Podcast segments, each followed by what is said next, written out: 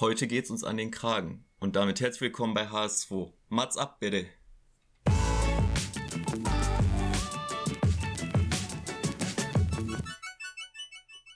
Bist du bescheuert? Na, ich wollte standesgemäß die Folge einläuten. Ihr werdet schon noch sehen, worum es geht. Der Sebo hat mich ja auch äh, zum Ende der vorletzten Folge mit einer kleinen Überraschung als Outtake äh, überrascht. Und da trifft es sich ja gut, dass ich die gleiche Idee hatte.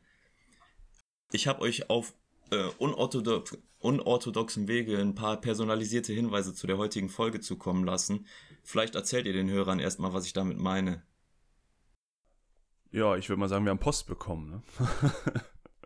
also eine wunderschöne Postkarte mit einem kleinen Hinweis hinten drauf. Äh, wir haben uns sehr gefreut. Lies doch mal vor. Ja, die habe ich natürlich jetzt gerade nicht griffbereit, du Vogel. Ja, gut. Was stand denn da drauf? Klar. Weißt du es noch so ungefähr? Ja, es geht heute um die Sportart, bei der sich Maria, also deine Frau, äh, das erste Mal die Bänder gerissen hat. Genau. Und Sebo bei dir? Ja, ich habe auch einen Hinweis bekommen. Bei mir steht drauf, die Sportart, die Maria auch mit gebrochener Nase gemacht hat. Genau, das Ganze war verpackt auf wunderschönen HS2-Postkarten, die es auch demnächst beim Händler eures Vertrauens gibt, damit ihr dann auch vom Sportplatz aus dem Gym oder so euren Lieben eine Postkarte schreiben könnt. Aber wer hat denn jetzt schon eine Idee, worum es geht? Ich glaube, Sebo, du meintest, du wüsstest es schon, richtig? Du hast immer eine Geschichte erzählt, äh, wie sich die Maria eine Bohrmaschine auf der Nase gedeppert hat und danach, glaube ich, zum Turnen gegangen ist. Ist das richtig? Nee, ist nicht ganz richtig. Okay, cool. Dann kannst du ja auch mitraten. Schön. Aber geht's denn überhaupt um die Bohrmaschine? Also, welche Sportart macht man mit einer Bohrmaschine? die Bohrmaschine ist nur indirekter Teil der Geschichte. Also, okay. die Maria hat sich die Nase gebrochen anhand einer Bohrmaschine und ist danach zu einer Prüfung im Studium gegangen von der jeweiligen Sportart, aber Turnen war es nicht. Jetzt war ja heute mein Hinweis, wo muss man an den Kragen greifen? Oder beziehungsweise, dass es uns heute an den Kragen geht. Ja, es geht uns an den Kragen, aber ich habe immer noch gar keine Ahnung, worum es geht. okay, und der Gong am Anfang, der war auch schon ein kleiner Hinweis. Aus Wäre schon witzig, wäre schon witzig, wenn sich, wenn sich Maria jetzt irgendwie äh, die Bänder beim Qigong gerissen hätte oder so. Qigong war es nicht, aber du bist schon im richtigen Kulturkreis. Ja, das habe ich mir schon gedacht. Geht es vielleicht eher so in den Bereich ähm, Yoga? Nee. Nicht, nicht. So, ich mache jetzt mal einen visuellen Hinweis, der bringt den Zuhörern nichts, aber ich erkläre das. Ich sitze jetzt hier und binde mir gerade meinen gelben Gurt um den Kopf. Als, als Haarband quasi. Mach mich schick für die Jungs. Sieht übrigens wunderschön aus. Also wenn es jemand tragen kann, dann du. Also farbige Gürtel spielen auch eine Rolle. Gut, da kommen wir der Sache schon näher. Sebo, hast du eine Idee? Ja, ich würde sagen Judo. Genau so ist es. Ha, das ist eine schöne Sportart. Sehr ja. gut. Ich bin stolzer Besitzer eines Gelbgurtes und da wären wir auch schon bei dem Bezug zur Sportart. Wir haben das im, im Bachelorstudium gemacht und eigentlich waren alle, die an dem Kurs teilgenommen haben, total begeistert davon, mich eingeschlossen. Es war was vollkommen Neues, was ich in der Form noch nie gemacht hatte, so Kampfsport. War mir neu und wir hatten einen legendären Dozenten, Lothar F., der das sensationell gemacht hat. Also Shoutouts. Und habt ihr schon mal Erfahrungen mit Judo gesammelt? Ich habe es auch gemacht im Bachelorstudium. Ich habe allerdings nur einen weiß-gelben Gürtel bekommen am Ende. Ja, und ich habe auch den gelben. Warum hast du denn den gelben? Ich habe äh, tatsächlich mal vier Jahre lang äh, Judo gemacht. Ach so. Also im Verein. Ach echt? Aber ist, ja, ist, ist, ist schon äh, länger her. Also das war zu, zu Zeiten, äh, sagen wir mal so, mir hat es Spaß gemacht, aber so richtig freiwillig bin ich da jetzt nicht hingegangen. Ich bin hingegangen worden. aber äh, im Nachhinein bereue ich, dass ich aufgehört habe, bin ich ganz ehrlich. Okay, dann kannst du ja noch eine völlig neue Perspektive hier reinbringen in das Gespräch heute. Ich habe das oh ja, zu einer Zeit. Ich musste es zwar auch machen fürs Studium, aber ich würde eigentlich gerne wieder anfangen bei Gelegenheit oder zumindest nochmal einen Hochschulsportkurs oder so. Vielleicht jetzt nicht unbedingt im Verein. Was hat dich denn damals daran gestört? Äh, bei mir war tatsächlich das Problem, also man, wenn man mich kennt, weiß man um meine Körperkonstitution, dass ich vielleicht äh, etwas größer bin als der manch andere. Und das war auch schon in Kindertagen so. Da war ich äh, direkt der Größte im Verein und damit automatisch auch ein mehr oder weniger der, der Stärkste. Da brauchte man gar keine große Technik. Und äh, wenn es um, um Hebel und um Würfe geht, hatte ich natürlich einen grandiosen Vorteil und das war dann irgendwann sehr schnell sehr langweilig. Das klingt jetzt so arrogant, aber ja. irgendwann, ja, ne, passt ja auch zu mir auf jeden Fall. Und irgendwann habe ich dann gemerkt, äh, dass es mir einfach keinen Spaß mehr gemacht hat. Ja, und dann habe ich leider bleiben lassen. Hast du denn an offiziellen Wettkämpfen teilgenommen? Weil wenn du dich in deiner Gewichtsklasse aufgehalten hast, dann hätte das ja anders aussehen müssen, oder?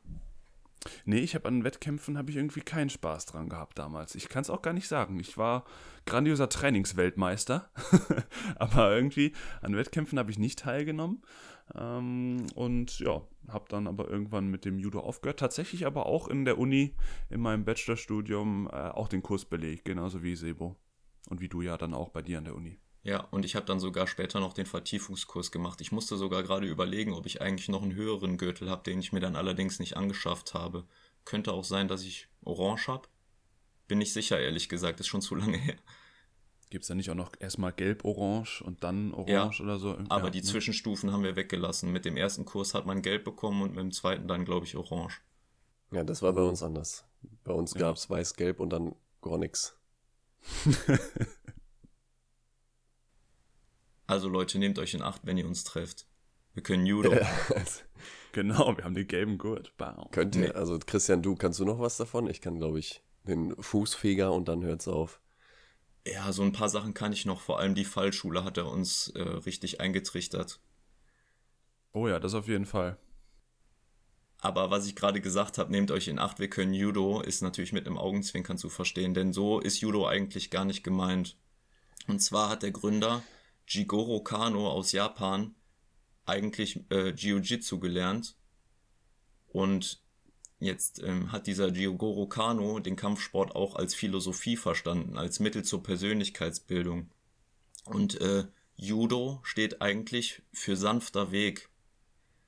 Die Philosophie ist also so ein bisschen, dass man sich auch gegnerische Angriffe zunutze macht, weil da der Gegner schon aus dem Gleichgewicht ist und äh, diese Gleichgewichtsbrechung sich selber zunutze macht und darauf eingeht. Und ähm, generell ist der Ton, ich weiß nicht, ob er mir dazu stimmt, sehr respektvoll. Man, man verbeugt sich ja immer erstmal vor dem Kampf und so. Und das hat mir eigentlich alles sehr imponiert, da ich ja aus dem Fußball komme, da ist nicht viel mit Etikette. Ich habe tatsächlich vor einer Woche ungefähr noch einen Bericht gehört über eine ehemalige Judoka, die sich jetzt äh, mit Hilfe des Sports gegen Rassismus und so einsetzt, aber die hat auch ähm, über Judo erzählt und sagte, das wäre die einzige Sportart, die tatsächlich auch so eine Wertetafel hat oder die Werte und Ideale äh, schriftlich festgehalten hat. Super, das habe ich auch gehört auf WDR 5, ne? Genau. Dadurch bin ich auf die Idee zur heutigen Folge gekommen, weil mir das auf einmal Judo wieder in Erinnerung gerufen hat und wie cool ich das eigentlich fand. Und dieser Bericht hat mich nochmal zunehmend äh, zusätzlich getoucht, weil die hier im Oberbergischen in meiner Heimat tätig ist, die Frau. Also hatte ich ja dann irgendwie doppelten persönlichen Bezug dazu. Ähm, ja, dann liegt es ja nahe, dass wir heute darüber reden. Ja, genau. Ja, wie habt ihr das wahrgenommen? Ich fand das sehr cool, auch wenn natürlich irgendwie viel formell abläuft. Mir hat das sehr gut gefallen, dieses mit den Regeln, mit den japanischen Begriffen, die da immer wieder Einzug halten.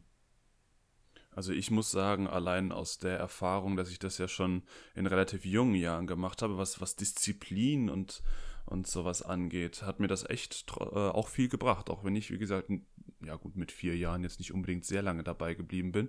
Aber trotzdem konnte ich da sehr, sehr viel, was das angeht, äh, auch schon mitnehmen. Das muss ich Also ich habe nicht das Gefühl, dass so viel davon bei dir hängen geblieben ist. ja, zum Glück bist du gerade weit weg. ja, da sehen wir es schon. Direkt die Drohung. Genau, ne, wenn man sich so. sonst nicht mehr wehren kann. Und Wertschätzung ist da nicht viel. Ja, das, genau, Wertschätzung dir gegenüber hat man mir abtrainiert, ja. Hm. Aber ich fand auch immer die ähm, Ruhe in der Judo-Halle faszinierend. Also da ähm, hängen bei uns zumindest auch immer Schilder rum, bitte Ruhe und so. Also es war schon ein sehr äh, besonnener Sport auch. Genau, genau. Und das hat mir imponiert. Das hat dann unser Dozent immer irgendwie kurz als Kunstgriff, glaube ich, unterbrochen, weil wir uns mit 90er Jahre Techno-Musik erwärmt haben. okay. Aber ansonsten war da auch diese besondere Stimmung. Ich finde schon, dass man das spüren konnte. Man durfte, der hat auch sehr viel Wert darauf gelegt, dass man nur barfuß ins, ins Dojo gehen durfte und hat uns, einge, hat uns eingeprägt, wie man sich den Gürtel zu binden hat und so weiter und so fort.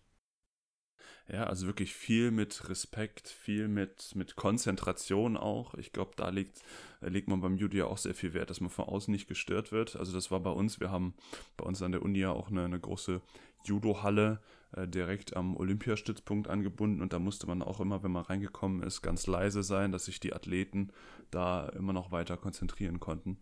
Ähm, das, das imponiert wirklich, das stimmt, ja. Es wird ja sogar bei Wettkämpfen, glaube ich, gefragt, ob die Wertung von demjenigen akzeptiert wird. Äh, also wenn jemand den Kampf gewonnen hat, dann wird der Verlierer, glaube ich, gefragt, ob er das akzeptiert oder irgendwie so. Wisst ihr das noch? Da bin ich nicht mehr zu 100% informiert, aber. Ich oh, weiß auch nichts von, ne. Bin ich gerade auch überfragt. Bis zu Wettkämpfen sind wir nie gekommen. ja. ja, okay, wir mussten einen machen im Vertiefungskurs, weil es ganz wichtig war, zu Judo gehört auch Kämpfen und das war auch eine krasse Erfahrung. Das war, glaube ich, das Anstrengendste, was ich je in meinem Leben gemacht habe. Aber ich bin sogar auf dem Treppchen gelandet. Wie lange dauert so ein Kampf nochmal? Ich habe es auch nicht, echt nicht mehr, das ist schon ewig her. Ein Kampf dauert bei den Männern fünf Minuten maximal und bei Frauen vier ja. Minuten. Der kann natürlich vorher enden, wenn jemand einen Ipon wirft, um jetzt schon mal ein bisschen in die Regeln einzusteigen. Ipon ist die höchste Wertung und zwar, wenn man den Gegner gezielt mit Kraft auf den Rücken wirft. Da gibt es dann noch Abstufungen von Wasaari, das ist, wenn, wenn der Gegner geworfen wird, aber nur teilweise auf dem Rücken landet. Dann gibt es noch ein Yuko. Oder, also einen Ippon kann man aber auch erreichen, wenn man den 25 Sekunden am Boden, im Bodenkampf auf dem Rücken fixiert. Ja, oder letztendlich, wenn der, äh, der Gegner aufgibt, ne? indem er den auf der Matte abschlägt. Ja, das ja, ist auch noch eine Möglichkeit, genau. Ganz beliebt nach dem, äh, nach diesem Würgegriff, wo man den äh, Judo-Anzug, der hat doch auch einen bestimmten Namen. Wie heißt der nochmal? Judo-G. Ja, wenn man den quasi am Kragen so zusammenzieht und langsam und gemächlich die Luftzufuhr des am Boden liegenden abdrückt, äh, da kommt der Bodenabklatscher auch schon mal. Genau. Stimmt, das, das hat unser Dozent auch äh, gesagt, dass das ganz wichtig ist, dann möglichst schnell schon abzuklatschen, weil man irgendwann einfach nicht mehr in der Lage ist, abzuklatschen. Das ist super unangenehm. Ich hatte mal so einen Übungskampf gegen einen, der schon länger Judo gemacht hat, ne? Und das ist ja wirklich eine sehr technische Sportart. Also da kannst du mit Kraft kommst du nicht weit, wenn dein äh, Gegner äh, technisch versiert ist. Der hat mich auf jeden Fall auch irgendwie im Bodenkampf dann angefangen zu würgen. Sehr unangenehm. Ja. ja, oder das, das zweite Unangenehme waren die, die Hebel also der, der Armhebel, wo man, ja, wo, wo oh unser Dozent auch gesagt hat, bitte direkt abklatschen, weil man merkt scheinbar den Schmerz erst, wenn der Arm schon gebrochen ist. Ah, das sehe ich anders. Ich hatte auch so Schmerzen, ohne dass mein Arm je gebrochen war. Bei, also es ist wichtig zu erwähnen, dass die Hebel nur am Ellenbogengelenk angewendet werden dürfen. Früher durfte das noch an mehr Gelenken angewendet werden, aber das ist aufgrund der Gefährlichkeit dann verboten worden. Es kann also trotz der des hohen Respekts auf jeden Fall auch ruppig zugehen. Es gibt Würgetechniken, genau das kann man einerseits mit Judo-G machen, aber auch anders, indem man zum Beispiel die Beine um den Hals schlingt des Gegners. Ähm, oder aber auch diese berühmt-berüchtigten Hebel. Schläge und Tritte sind aber von, von dem Begründer damals rausgenommen worden aus dem Jiu-Jitsu, wo, woraus er das ja entwickelt hat, um das einfach zu einer Wettkampfsportart zu machen. Zur Selbstverteidigung. Also der, der sanfte Weg, ja. Genau, und laut Wikipedia ist Judo tatsächlich die am weitesten verbreitete Kampfsportart der Welt. Das wusste ich jetzt auch nicht. Ah, okay. Ähm, wisst ihr denn noch, was der Uko und was der Tori ist? Das sind ja auch ganz häufig begründete, äh, verwendete Begriffe. Ey, das war 2013, als ich das gemacht habe. Ja, bei mir auch. Wie, sag nochmal die Begriffe. Uke und Tori. Oh Gott. Boah, da kann man jetzt mein, nur daneben. Mein Judo-Dozent wird mich verprügeln, ey. Naja, würde er ja nicht machen, also zumindest nicht mit Schritten, äh, mit, genau. mit Tritten und Schlägen. Also der Uke ist das Opfer und der Tori ah, ja. ist der Werfende. Ja, ja. Ah, okay, stimmt. Ja, genau. Und so einfach als Beispiel, dass es ganz viele japanische Begriffe gibt, die auch international verwendet werden. Mittlerweile ist Judo auf der ganzen Welt verbreitet und man könnte da jetzt auch nicht sagen, dass eine Nation vorherrschend ist. Also klar, Japan ist den anderen schon noch etwas voraus, was die Goldmedaillen angeht. Japan hat zum Beispiel 2,5 mal mehr Goldmedaillen bei Olympia als Frankreich, die ihr zweitplatziert sind, aber sonst sieht man bei Wettkämpfen Leute aus Osteuropa, aus Südamerika und es ist also gar nicht begrenzt. Es gibt doch auch einen, äh, oder gab, ich weiß nicht, ob er noch aktiv ist, einen guten deutschen Judoka, wie hieß der nochmal, irgendwie Ole oder so? Ja, Ole Bischof. Ganz oder? genau. genau. Der lief auch bei uns an der Uni immer rum. Den habe ich immer in der Mensa getroffen. Ja, echt? Mhm, ja. Ah, den habe ich da auch nicht gesehen. Aber nach dem wollte ich euch tatsächlich auch noch fragen. Genau, der ist äh, im Gedächtnis geblieben. Der hat auch mal bei Schlag den Star oder Schlag den Rab mitgemacht, glaube ich. Mhm, genau, ja, richtig. Ja, genau, wenn wir schon bei den Olympioniken sind. Ab 1964 war das Ganze Olympi olympisch in Tokio das erste Mal. Ach, Dann, erst? Ah, okay. Ja, sehr spät eigentlich, hat mich auch gewundert. Und was noch kurioser ist, danach waren die Spiele in Mexico City, also in meiner Heimat in Spee, 1968. Und da hat es noch mal ein Jahr Pause gehabt. Weiß nicht, dann. Und bei den darauffolgenden Spielen ist es wieder dazugenommen worden. Keine Ahnung, was da los war. Vielleicht hatten die in Mexiko keine Lust, Dojos zu bauen. ja, Sowieso zu warm, alles mit Dach ist schon mal blöd. Genau. Und in dem Judo-Anzug, da, da schwitzt du natürlich auch wie so. Also da erinnere ich mich noch dran, weil wir ja natürlich äh, im Kurs keine eigenen Judo-Anzüge hatten, sondern immer die Standard-Judo-Anzüge angezogen haben. Ich muss sagen, ich hatte einen Vorteil, weil ich einen relativ großen Anzug hatte, den sonst so gut wie niemand getragen hat. Aber wenn so schön ein Kurs vorher dran war und man direkt in die verschwitzten Judo-Anzüge reinschlüpfen durfte, herrlich.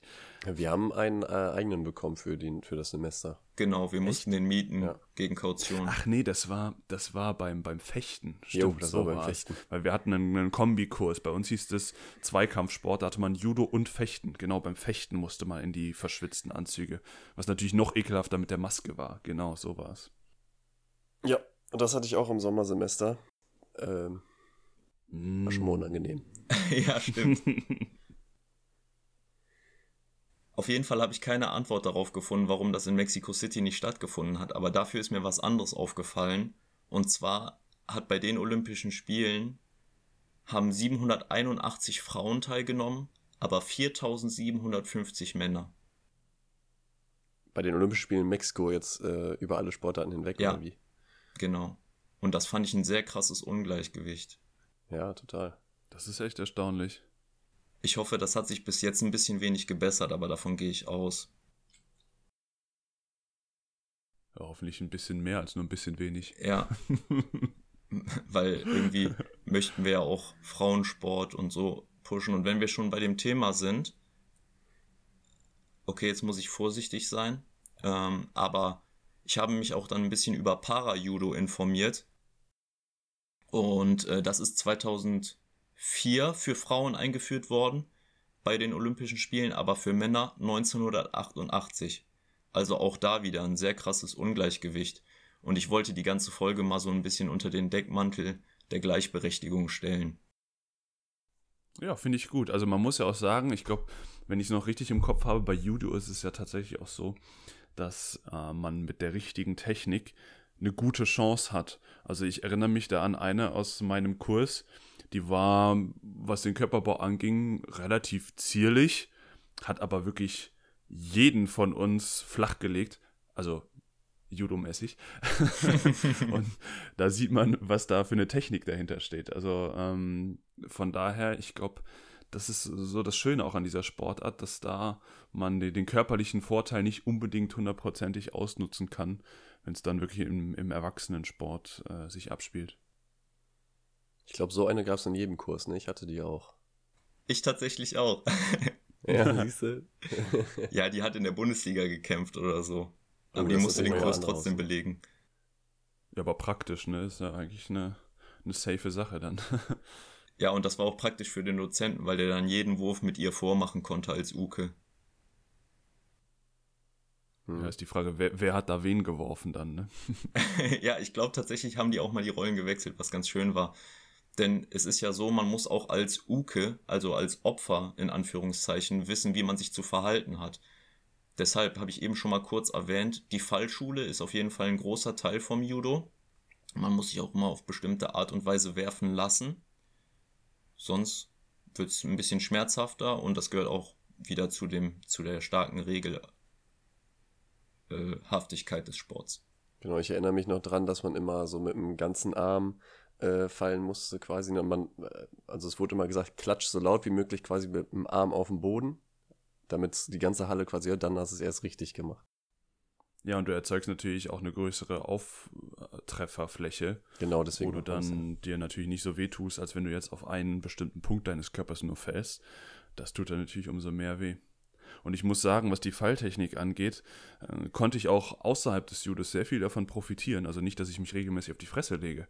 Aber jetzt zum Beispiel beim Handball ähm, habe ich das echt gut anwenden können und auch jetzt beim Mountainbiken ähm, ist, mir das, ist mir das wirklich zugute gekommen, dass ich mich da bisher, toi toi toi, noch nie so groß bei einem Sturz verletzt habe. Ja, kurzer Throwback zur äh, Mountainbiking-Folge. Auch da habe ich mich bei meinem Sturz äh, bestimmt noch dank des Judos retten können. Ich habe auch gerade auf jeden Fall nachgedacht, aus, ja. wie ihr beide auf dem Wurzelpfad so mit ganzem Arm abklatscht auf die Felsen. Bam! ja, genau. genau, damit es auch die ganze Halle hört. Ja. Nee, man muss ja sagen, in dem Dojo, die Matte, die heißt Tatami und das, das Kampffeld ist 8 mal 8 Meter groß, plus so ein 2 Meter Sicherheitsrand, 2 bis 3 Meter außenrum. Und die sind sehr gefedert. Also das tut generell schon nicht so super weh. Die sind eigentlich sehr angenehm, die Matten oder? Da habe ich, hab ich zum Teil aber auch andere Erinnerungen dran, wo es einem so richtig die Luft aus der Lunge herausgepresst hat. Nicht so weich, wie ich es manchmal gern gehabt hätte. Wenn man das jetzt aber mit einem normalen Hallenboden vergleicht. Ja, klar, natürlich. Es sind so traditionell gefederte Reisstrohmatten. Ich weiß nicht, ob die noch aus Reisstroh gemacht werden. Ich glaube nicht, aber. Ja, also es gibt zahllose Würfe, Bodentechniken, aber es gibt auch ein paar Verbote. Und zwar der Griff unter die Gürtellinie, der berühmte, wird mit einem Shido bestraft. Das ist ein leichtes Vergehen. Aber Griffe ans Bein zum Beispiel werden mit einem Hansoku-Marke bestraft. Das ist ein schweres Vergehen und führt direkt zur Disqualifikation. Hansoku, ist das nicht ein Charakter aus Star Wars? ich glaube, das ist Han Doku. Ach, ich dachte, der wäre von Dragon Dennis, Ball. Han Solo, ja. Ich merke schon, ich treffe auf richtige Star Wars-Enthusiasten.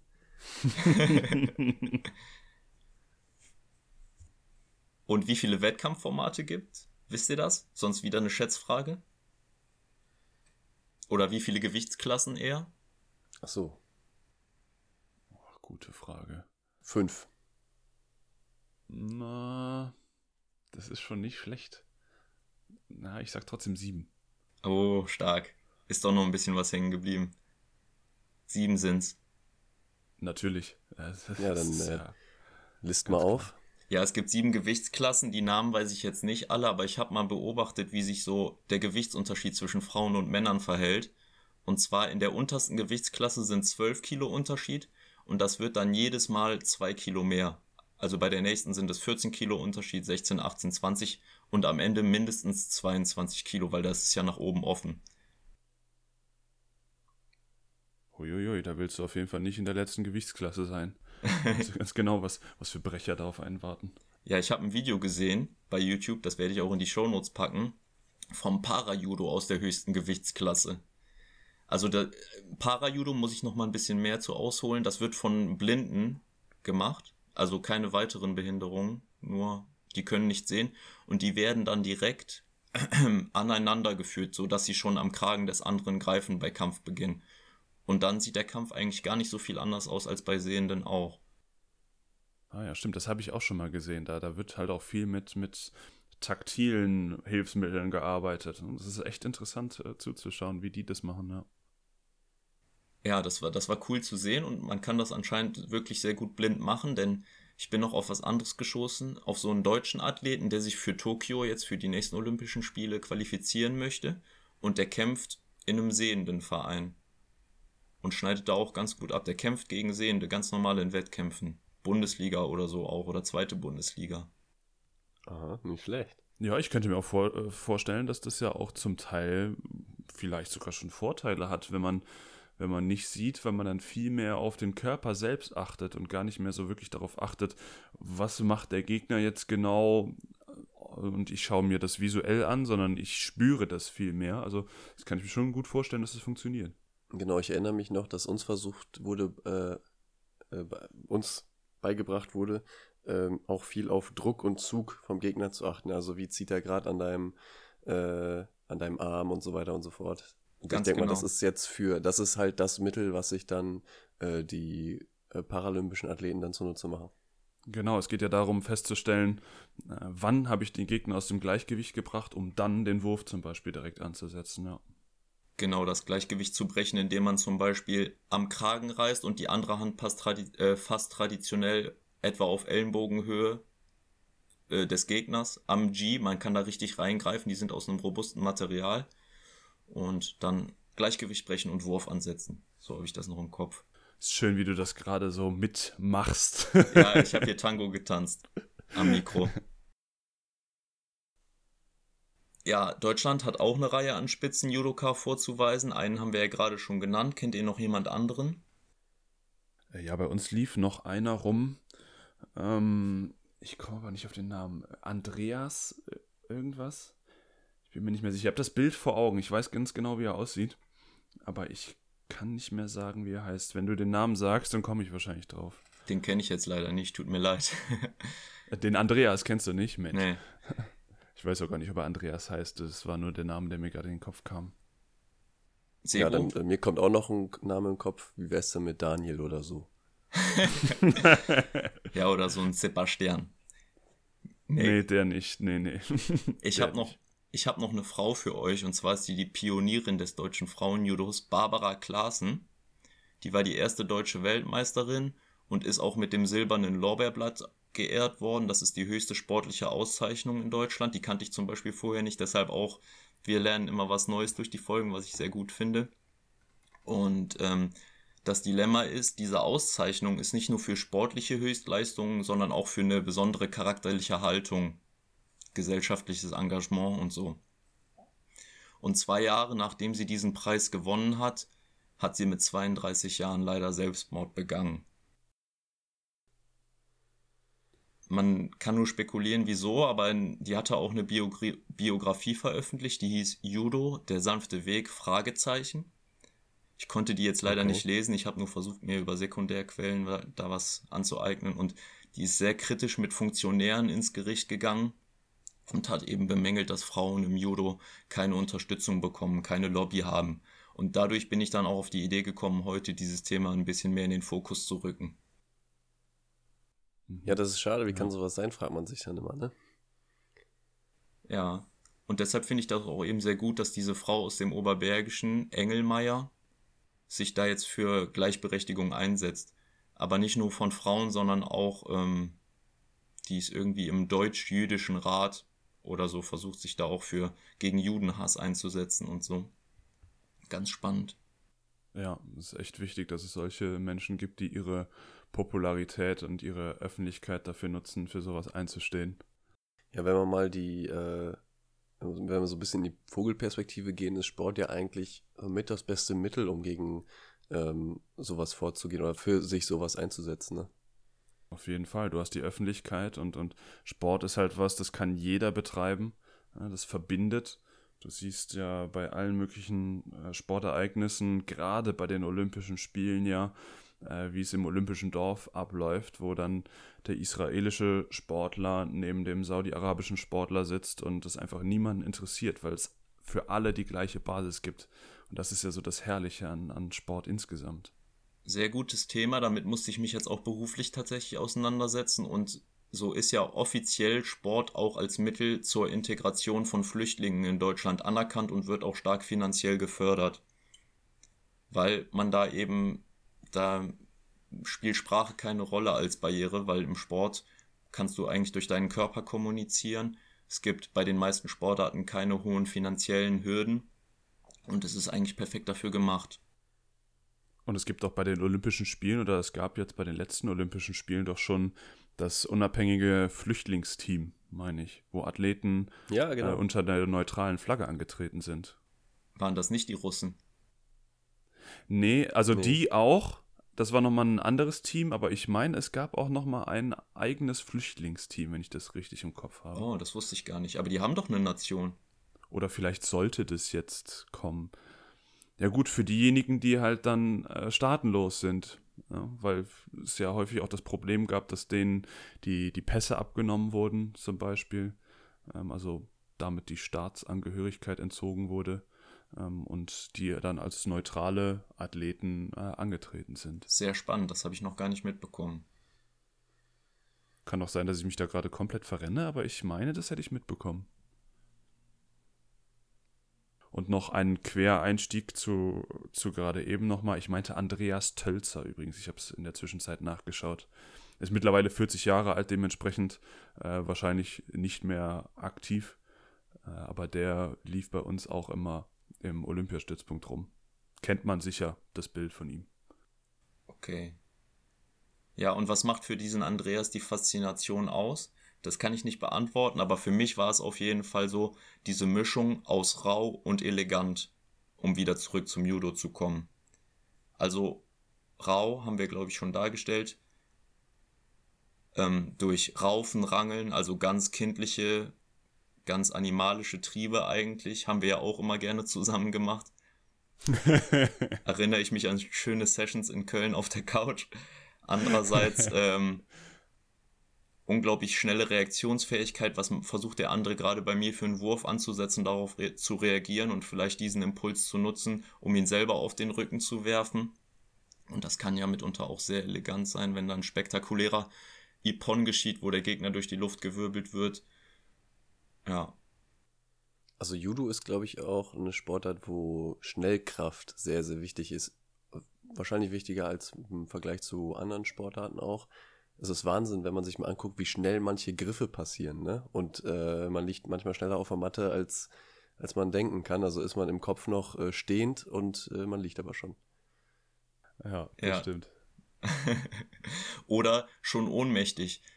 Das habe ich nämlich eben vergessen zu, zu sagen. Ähm, bei den Würgegriffen. Ich finde es schön, Dennis, dass dein Dozent so vernünftig war. Bei uns war nämlich damals eher so die vorherrschende Meinung, nee, das ist eine Ehrensache. Da, da reagieren manche gar nicht drauf und werden dann lieber ohnmächtig, anstatt abzuklopfen. Kann man auch machen. Ist dann halt Kacke, ne? Ja, aber gibt es. Wäre nicht das erste Mal, dass das vorkommt im Kampf. Klar, natürlich. Und zudem finde ich, Judo ist vor allem effektiv. Das ist eine Wettkampfsportart, die ist jetzt nicht für Hollywood gemacht. Weil man kennt ja viele Kampfsportfilme, da findet Judo jetzt eigentlich keine Verwendung. Wie Karate oder so. Ja, man muss sagen, vielleicht ist Judo auf eine gewisse Art und Weise nicht so spektakulär wie die ein oder andere Kampfsportart, wo es halt ein bisschen mehr offensiv zur Sache geht, aber das macht Judo ja gerade aus, weil es ja eigentlich eine Defensivsportart ist. Also ich finde, es kann auch echt spektakuläre Situationen Ja, ja, geben. auf jeden Fall, auf jeden Fall. Also das war jetzt ich nicht so gemeint, dass es das nicht Mhm. gibt. Ne? Ja. Ja, ich verstehe schon. Stimme ich auch mit überein.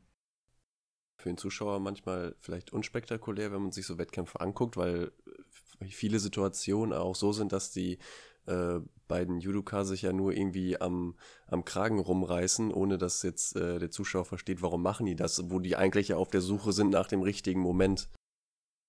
Genau. Genau, also auch da, wenn man, wenn man hinter den Vorhang der Sportart schaut und mal bewusst darauf achtet, wie das abläuft, ist es schon wieder was ganz anderes, als wenn man es einfach nur da aus der Vogelperspektive betrachtet, so einen Kampf, definitiv. Ja, da bin ich voll bei dir. Und es ist leider auch nicht so ganz einfach für den Laien, die Punktwertungen oder Bestrafungen immer zu verstehen. Da sind die Athleten eng miteinander verwrungen im Bodenkampf und man weiß dann nicht, auf einmal wird irgendwas ausgesprochen. Hä? Die sind doch da einfach nur gerade ein Knäuel. das war richtig verknotet, ja. Also vielleicht fürs Fernsehen nicht das allerbeste, aber deshalb besser ausprobieren, Freunde. Genau, besser auswählen. Obwohl ich bei Olympischen Spielen, ich erinnere mich nämlich noch an den Kampf von äh, Ole Bishop. Das war schon sau spannend auch, ne? Auch wenn man jetzt nicht ähm, so hundertprozentig in, in den Regeln drin steckt, ähm, allein durch den Zeitfaktor, den du drin hast und die Punkteanzeige hast du ja auch noch. Ähm, für den Zuschauer eingeblendet. Spannend ist es trotzdem. Definitiv, ja. Also ich erinnere mich auch, dass ich da den Kampf wirklich gebannt geschaut habe. Und wenn wir das ja schon behaupten können, äh, zeigt das ja auch schon, wie, wie interessant Judo ist. Klar hatten wir jetzt natürlich oder haben wir ja jetzt auch in, in gewisser Art und Weise den Judo-Bezug, ähm, aber auch für den Alltags-Fernsehzuschauer, der die Olympischen Spiele gerade einfach nur eingeschaltet hat, weil der Fernseher laufen muss, kann das trotzdem eine gewisse Spannung erzeugen. Mhm. Was sind denn aus eurer Sicht sportwissenschaftlich betrachtet so primär benötigte Skills? Physisch, so eine hohe Laktattoleranz ne, bei einer Kampfdauer von, das kann ja auch noch zwei Minuten vorbei sein. Wie gesagt, für mich, das waren auf jeden Fall 10 von 10 Schweißtropfen was die Anstrengungsskala von dem Wettkampf angeht. Wirklich, ich weiß nur noch, dass ich das unglaublich anstrengend fand. Ich komme, ich bin halt andere Belastungen gewohnt, eher lang. Und ja, ich hatte das Gefühl, jeder Muskel in meinem Körper war zu 100% angespannt während dieser kurzen Dauer. Ja, ich meine, wie Sebo ja auch schon gesagt hat, ne, diese, diese Reaktivkraft, äh, möglichst schnell die Muskulatur ansteuern zu können, und reagieren zu können, ist da, glaube ich, ganz elementar wichtig. Und ähm, ja, auch so ein, in gewisser Art und Weise die, die Stabilität, die, die Rumpfstabilisation ist ein ganz elementarer Punkt, wenn es darum geht, nicht aus dem Gleichgewicht zu kommen, egal was für ein Impact auf deinen Körper gerade wirkt. Ja, Koordination muss auf jeden Fall hervorragend ausgeprägt sein. Reaktionsfähigkeit, Orientierungsfähigkeit. Ja, Orientierungsfähigkeit ist, glaube ich, sehr hoch. Manchmal ist man ja auch über Kopf. ja, und, Soll auch vorkommen, ja. und psychisch auf jeden Fall Leidensfähigkeit. Man muss sich, glaube ich, runterhungern vor dem Wettkampf. Darf dann echt lange nichts essen, damit man dann beim Moment des Wiegens gerade so auf seinem am oberen Limit der äh, ist von dem, was gerade erlaubt ist. Aber das, da bin ich ganz ehrlich, also das hört man ja vor allem auch so aus dem Boxen, äh, möglichst viel Wasser zu verlieren und so weiter.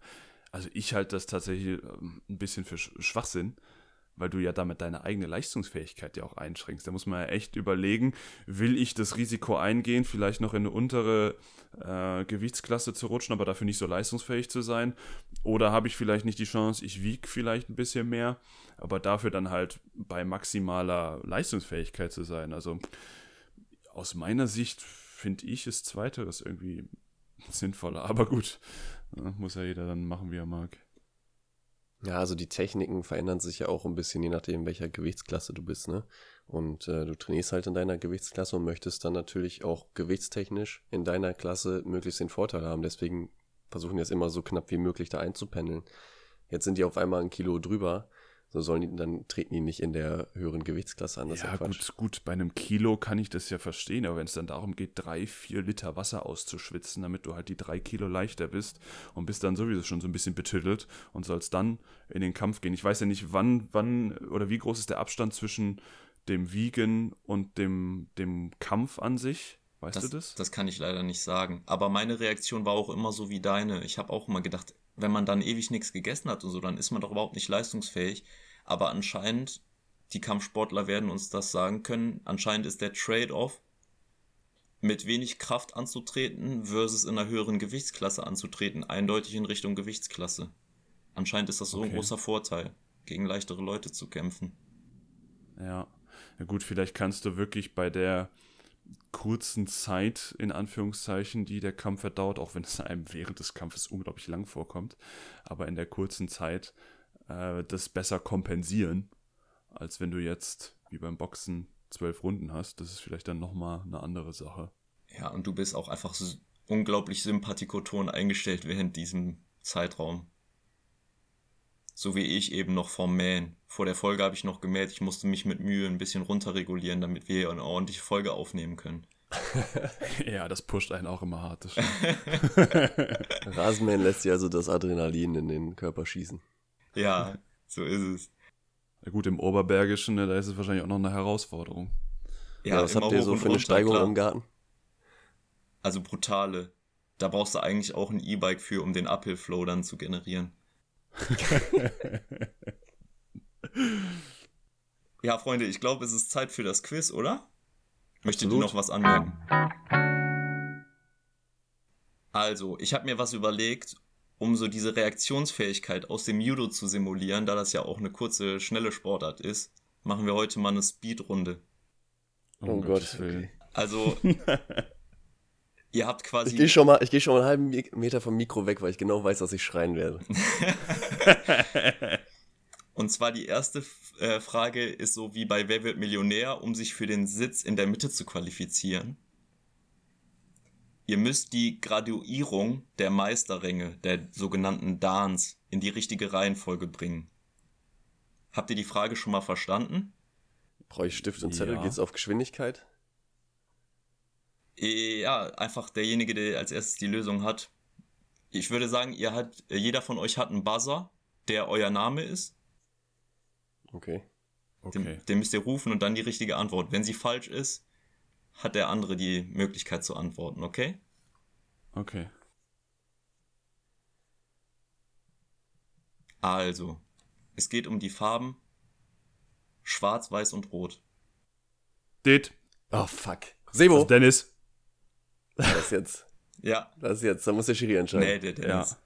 Ach Mensch. Schwarz, Weiß und Rot. Dann ist Weiß als unterster Grad, Rot als mittlerer, Schwarz als oberster Grad. Falsch. Uh. Was? Ja gut, dann ist das ja jetzt eine sichere Sache. Ja, nee, gucken wir mal, ob der Sebo es richtig hinkriegt. Dennis hat jetzt gesagt weiß, rot, schwarz. Das hätte ich auch gesagt eigentlich. Darf ich nochmal antworten? Dann mache ich rot, weiß, schwarz. Auch falsch. Dennis, du darfst nochmal antworten. Ja. Weiß, Schwarz, Rot. Okay, ich glaube, ich erkläre es euch. Dann lassen wir die erste Frage aus der, aus der Wertung. Der unterste Meistergrad ist schwarz. Dann kommt weiß-rot und dann kommt rot. Rot ist das alleroberste. Wenn du Sensei bist, Ah. dann, dann hast du einen roten Gürtel. Ach so, ich hatte jetzt den, den weißen Gurt im Kopf, den man ja anhat, einfach nur damit die Jacke zu ist. Ja, genau. Damit der G zu ist. Also kein Grad an sich, sondern einfach nur ein Gürtel. Und ich Ach dachte so. dann, ja gut, schwarz, ja. Schwarz, Naja. weiß-rot und dann rot. So ist es. Gut, konntet ihr nicht wissen. Deshalb lassen wir die Frage einfach weg. 0-0. Aber bin ich Ein jetzt Bild. auf dem äh, Stuhl bei Günther? Ja, ihr seid beide auf dem Stuhl. Wir haben heute Special-Folge mit Partner. Oh. Zweite Frage. Aus welcher Nation stammt die Frau, die 1992 in Barcelona als erste Frau eine Medaille für ihr Land geholt hat? Also man beachte, das ist relativ spät, finde ich. Ich gebe euch drei Antwortmöglichkeiten. Und dann wieder Buzzer-System, ne? A. Kuba, B. Türkei oder C. Usbekistan? Sebo, Dennis, Usbekistan. Falsch. ich sag Türkei. Richtig. Mann! Das war die Frau Hulya Senjurt. Verzeiht mir meine Aussprache, ich kann leider kein Türkisch. Ja, 1992 erst die erste äh, Medaille für Frauen der Türkei. Und dann nächste Frage und schon alles oder nichts. Das Maximalgewicht im Halbleichtgewicht der Frauen. Ich gebe euch wieder Antwortmöglichkeiten. A bis 46 Kilogramm, B bis 52 Kilogramm oder C bis 56 Kilogramm. Dennis. Wenn man es nicht weiß, immer die Mitte. B. Ah, Fuchs. Der ist ein Fuchs. Ja, sicher. Hm, Ich bin brutal. Also 52 Wahrscheinlich trotzdem Kilogramm. falsch, oder? Doch, ist Ich richtig. habe jetzt die Taktik gefahren, äh, zu hoffen, dass Dennis falsch antwortet, damit ich eine 50-50-Chance habe. Schön, dass du aber so vor dem Bildschirm so denkend da saßt, als ob man meinte, du wüsstest es wirklich. Ja, ich muss ja, ich muss die Augen schließen, sonst kann ich nicht zuhören. Stimmt. Sonst ist man abgelenkt, ne? Ja. Ja, Mensch. Wieder mal ein Sieg für den Dennis. Wir, wir erraten noch die Fanfaren. Ich muss sagen, ich habe das Jubeln vor dem Podcast schon geübt und es zahlt sich gerade aus. Dennis ist also jetzt wieder bis zur nächsten Aufnahme der Sensei. Gesamtführender auch, ne? 3 zu 2 ja, zu hat 1. mich jetzt leider überholt. Ha. Ja, aber du konntest diese Folge nur verlieren, Christian. Entweder ich schließe zum Unentschieden auf oder Dan zieht an dir vorbei. Das ist wahr. Jetzt hast du den Salat. Meine Zeit wird noch kommen. Warten wir mal ab. Also, ich würde mich auf jeden Fall freuen, wenn sich der eine oder andere mal entschließt, zum Vereinstraining zu gehen. In Deutschland gibt es viele Judo-Vereine, das ist also gar kein Problem und das sind echt entspannte Leute, die, die ich kennengelernt habe. Schaut da also vorbei. Und gerade für Frauen, um das Thema nochmal abzurunden, ist ja Selbstverteidigung leider immer noch ein wertvoller Skill. Könntet ihr also zwei Fliegen mit einer Klappe schlagen. Und denkt dran, als Take-Home-Message immer freundlich begrüßen und verabschieden mit Verbeugung, sonst gibt es eine Disqualifikation. Und Ruhe in der Halle. Und so wie wir es jetzt auch machen. Wir verbeugen uns voreinander. Hajime. Wisst ihr noch, was das heißt? Tschüss. Kämpfen. Ja. ja. was heißt das? Hajime ist so der, der Begriff, den der Schiedsrichter sagt. Kämpft. Damit geht der Kampf los. Achso, und somit, äh, damit willst du dich verabschieden. Ja, die Leute sollen kämpfen. Möglichst viel. Dann sag's nochmal. Hajime.